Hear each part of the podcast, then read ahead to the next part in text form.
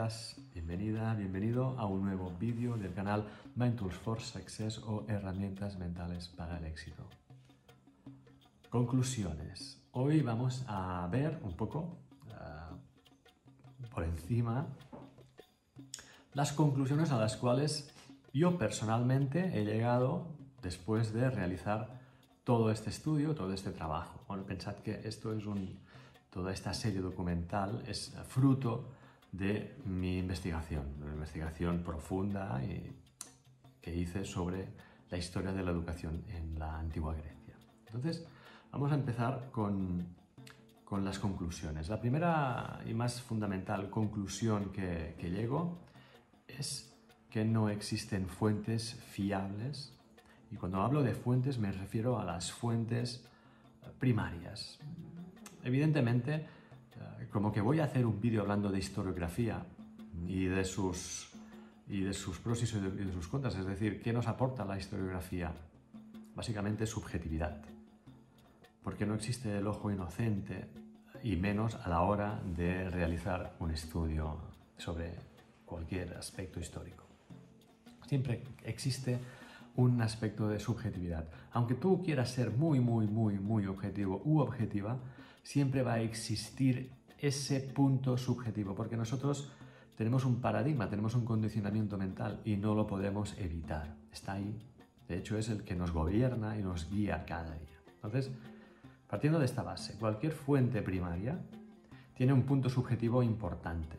Nos es imposible saber si esas fuentes son fidedignas o no lo son, si están exageradas o no. Podemos tener la tendencia a pensar de que sí, evidentemente, normalmente las fuentes ah, antiguas, clásicas, son fuentes bastante distorsionadas. Entonces, bueno, pues la dificultad, como os digo, la primera conclusión a la que llego es la dificultad de poder hacer caso, de poder fiarnos de estas fuentes primarias. Con lo cual, en el tema de la educación, saber cómo se educaba es muy difícil.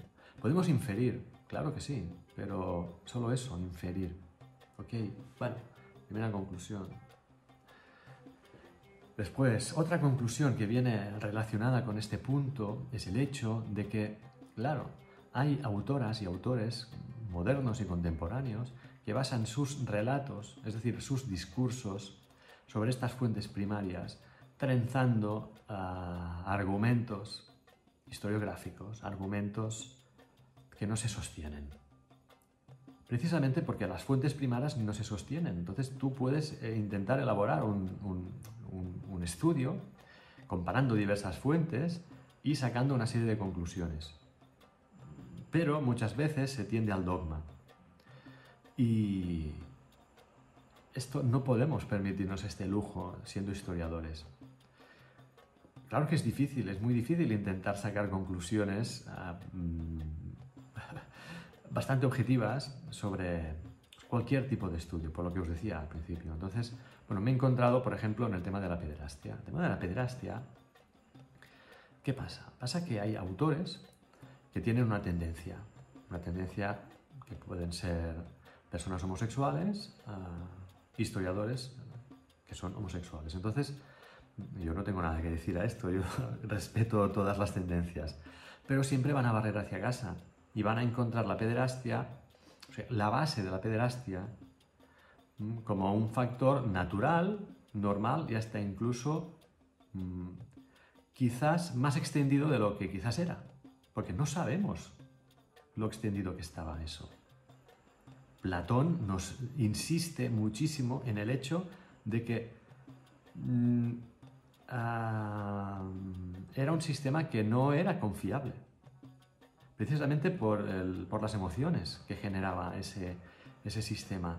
Era muy difícil controlar la carne, como él decía, la ibris. Entonces, mmm, hay que ser muy, muy cuidadosos con esto y cualquier obra, yo os dejo la bibliografía, por ejemplo en el capítulo de la pederastia, y veréis que hay discursos que no tienen muy en cuenta diversas visiones, solo unas muy concretas, porque son las que dan pie al discurso o al relato del autor.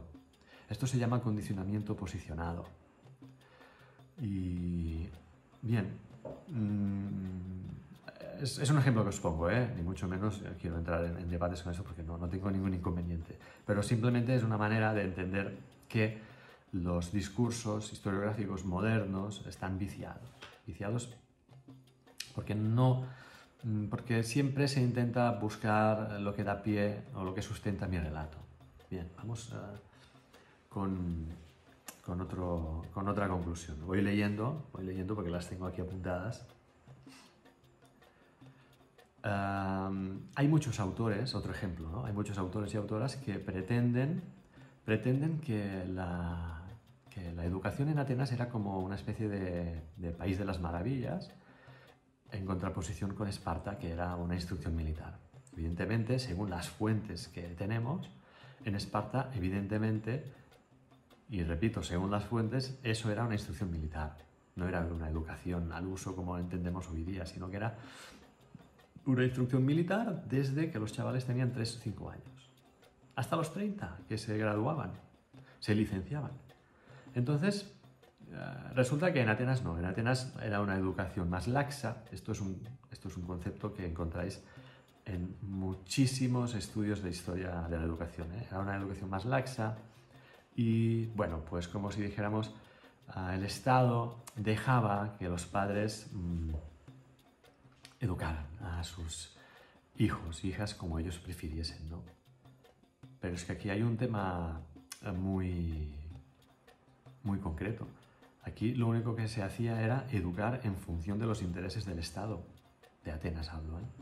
En este sentido, ¿qué diferencia hay con Esparta? Si Esparta hacía lo mismo, que lo hicieran de una manera u otra, es lo de menos. aquí había un interés del Estado para que la educación siguiera unos cauces predefinidos. Y era el de crear ciudadanos comprometidos hasta la médula con la causa del Estado, de la polis.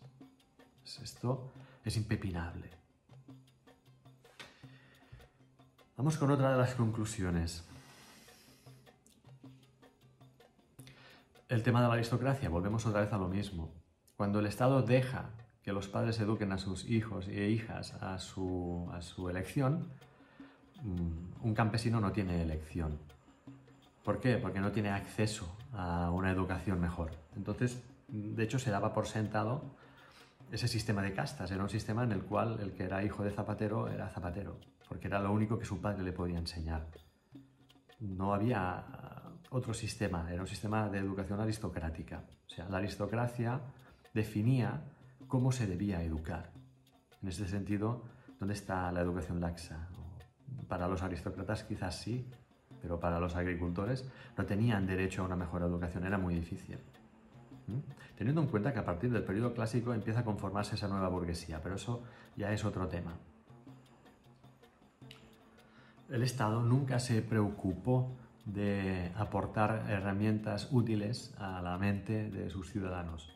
Todas las herramientas, ah, toda la educación que brindaba el Estado siempre estaba destinada a sus propios intereses. y esto hay que tenerlo en cuenta, mm, porque ah, Grecia o Atenas eran muchas cosas, pero mm, los padres de la democracia esto es ah, algo, algo ambicioso y algo atrevido. Porque nosotros el concepto que tenemos de democracia hoy día no es el concepto que tenían ellos de democracia. Aunque lo parezca. Y hay mucha gente que ha estudiado y ha trabajado sobre el tema del demos y sobre el tema de, los, ah, de, los, esta nueva burguesía. El Estado hasta el final intentó que controlar la educación. De hecho, estamos en pleno siglo XXI y el Estado sigue controlando la educación. Cuando hablo del Estado, me refiero a los grupos de personas que controlan a través del Estado o intereses o grupos de intereses que controlan a través del Estado, porque el Estado, el Estado es el que crea las normas. Estamos en un sistema en el cual el Estado crea las normas que los ciudadanos siguen entonces estos grupos de personas o de poderes utilizan el Estado para crear las leyes que más les convienen. Estamos en el mismo sitio, no ha cambiado nada. Es otra de las conclusiones a las cuales he llegado. En el tema de las chicas, el del género, evidentemente las chicas eran absolutamente invisibles y su, su papel era el de parideras, el de amas de casa o de loicos, administradoras y transmisoras o correas de transmisión de la cultura, la tradición y la religión del Estado, es decir, lo que conforma la mentalidad de la gente, las creencias. Eran las transmisoras del sistema de creencias. Y eran ellas. Era su papel, era su rol y eran educadas de, niñas para eso. Esto ha pasado hasta hace bien poco. De hecho, ahora hay una abertura en este sentido, mm, por suerte, pero hasta hace poco han sido las mujeres las que han estado en casa y las que, por fuerza mayor, han transmitido los valores de la tradición, la cultura y la religión a los más pequeños. Bien, una de las conclusiones más importantes a las que se llega estudiando eh, todo este material, ¿no? Y es que mm, se atribuye a Atenas este, bueno, este, como que son más cultos, eh, más educados y más guays que los espartanos, ¿no? Bien, bueno. No digo que los espartanos sean buenos partiendo de la base ya de que no tenemos fuentes fidedignas, ¿eh? Pero bueno, según lo que se dice, ¿no? Según lo que se ha estudiado. Bien, pues si Atenas estuvo en constante conflicto con ah, todas estas eh, polis vecinas, que lo estuvo, estuvo en conflicto permanente, ¿no deberían tener un sistema de servicio militar obligatorio? Se habla muy poco de esto. De hecho, en las fuentes primarias hay poca información. Existe información. ¿eh? De los 19 a los 20, de los 18 a los 19 tenían que hacer un año de servicio militar, pero de los 20 a los 21 eh, iban a frontera. Con un año ya son militares. No existía otro sistema de educación similar al espartano, similar, ¿eh? Durante esas épocas arcaicas y medio clásicas que Atenas estaba en constante conflicto. Sí que con el tiempo, finales de la época clásica, mm, Atenas decayó en este sentido y por eso vienen estas eh, personas como Genofonte o que, buscan, o Platón, que buscan mm, volver un poco a la esencia lacónica de, de los espartanos. Pero, ¿cómo es posible que no tengamos referencias sobre, sobre esa educación militar que forzosamente debía existir debido a esos constantes conflictos? Es algo que vale la pena también tener en cuenta, ¿no? Hablamos de élites, eh, tanto en Esparta como en Atenas, que lo único que pretendían era manipular y controlar la mente de sus ciudadanos. No les dejaban pensar. Por eso los sofistas estuvieron tan mal vistos, porque los sofistas, al fin y al cabo, eh, daban que pensar. Hacían que, esos ciudadanos Mm, le dieran vueltas a la cabeza y dijeran, oye, esto, pero... Y eso es lo que no querían. Las élites lo que no querían era mm, que estas personas pensaran, que sus ciudadanos pensaran, no querían eso. Entonces, mm, ¿en qué se diferencia Atenas de Esparta en este sentido? En nada. Eran, y esto sí que lo sabemos, porque esto ha llegado hasta los días actuales. Eh, el Estado, las personas que trabajan a través del Estado, lo único que quieren es tener a la gente en el lugar que ellos quieren. Esto no es conspiranoia, esto es la realidad. Esto se aprende estudiando historia de las mentalidades. Siguiendo con las conclusiones, los efectos jurídicos, jurídicos de no obedecer las leyes en lo referente a la educación eran terribles para los ciudadanos porque se perdía la ciudadanía. Mm, si tú no educas a tu hijo, tú puedes perder la ciudadanía. Aparte de que tu hijo después no tiene ningún deber de atenderte cuando seas mayor. Esto era algo que se supone que tenían muy bien arraigado los atenienses, ¿no? Y bueno, y en Esparta perdías el honor directamente, es decir, perdías la ciudadanía. Entonces, fijaos hasta qué punto el Estado, la polis, controlaba la mente de las personas a través del miedo, de la, represalia. ¿Mm? Muy importante esto, ¿eh? Es una conclusión muy importante porque hoy día no, ha cambiado nada, lo único que ha cambiado son las formas.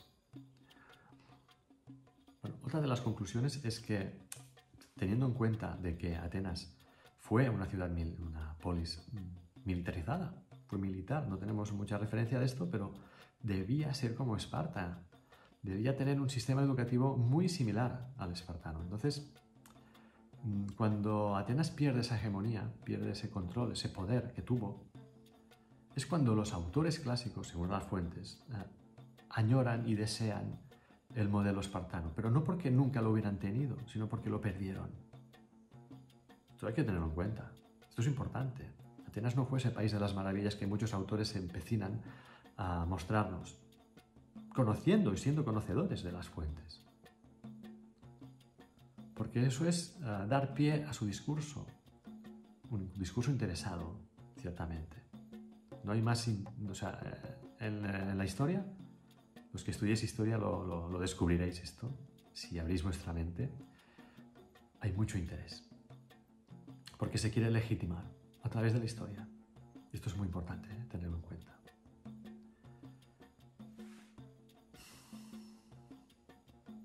En realidad, buena parte de estos discursos historiográficos están destinados a legitimar los discursos y posiciones personales.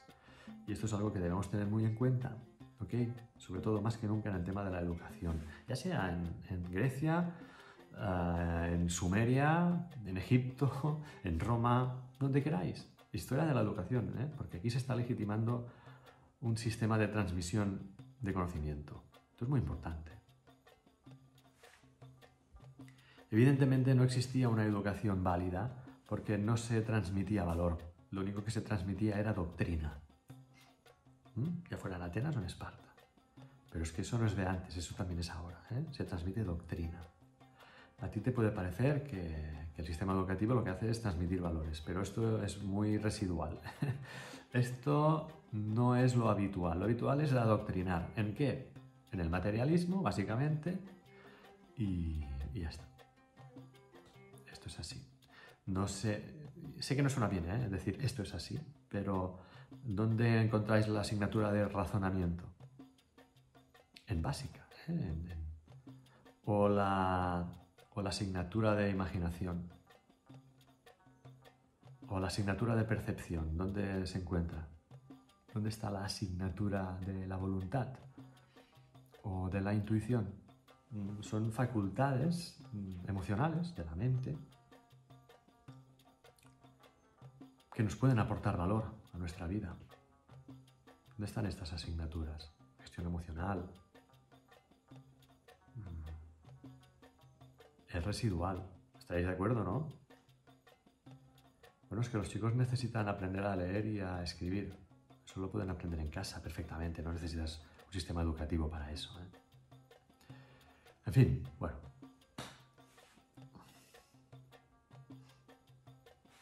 Una de las conclusiones más interesantes, ¿no? que también nos abre los ojos al presente. Atenas, durante todo el periodo ah, estudiado, el tema de la educación, fue incorporando elementos, es decir, todo lo que aparecía, ya fuera la pederastia, ya fuera mm, el tema de los gimnasios, el tema de los sofistas, tal, como que veía que eso era algo importante y, un elemento clave a la hora de cambiar el paradigma, pues lo que hacía era apropiarse esas herramientas, esos elementos, se los apropiaba. Es decir, el Estado se iba moldando a los nuevos tiempos y cada sistema que aparecía se lo apropiaba para poder seguir transmitiendo sus valores que pueden ser buenos o malos, pero cuando no son positivos para el ciudadano, lo que están haciendo es crear uh, súbditos mentales, que después son súbditos uh, físicos, si queréis, ¿eh? pero... Y esto es algo que mm, existe hoy día y no ha cambiado nada durante el transcurso de los años. El Estado, cada vez que sale una nueva herramienta que nos permitiría abrir nuestra mente y ser más conscientes de la realidad, lo que hace es apropiarse de esa herramienta y utilizarla en su favor. Y eso es algo que... Mm, como las nuevas tecnologías. ¿eh? Hay muchos ejemplos, pero creo que es muy evidente lo que digo para tener que poner ejemplos. ¿no? Entonces, pues bueno, es un poco esto, básicamente. Es una, es una conclusión que, que, que, nos, que nos lleva a ver que en el fondo, como decía Tancredi en El gato pardo, mmm, vamos a cambiar a cosas para que todo siga igual.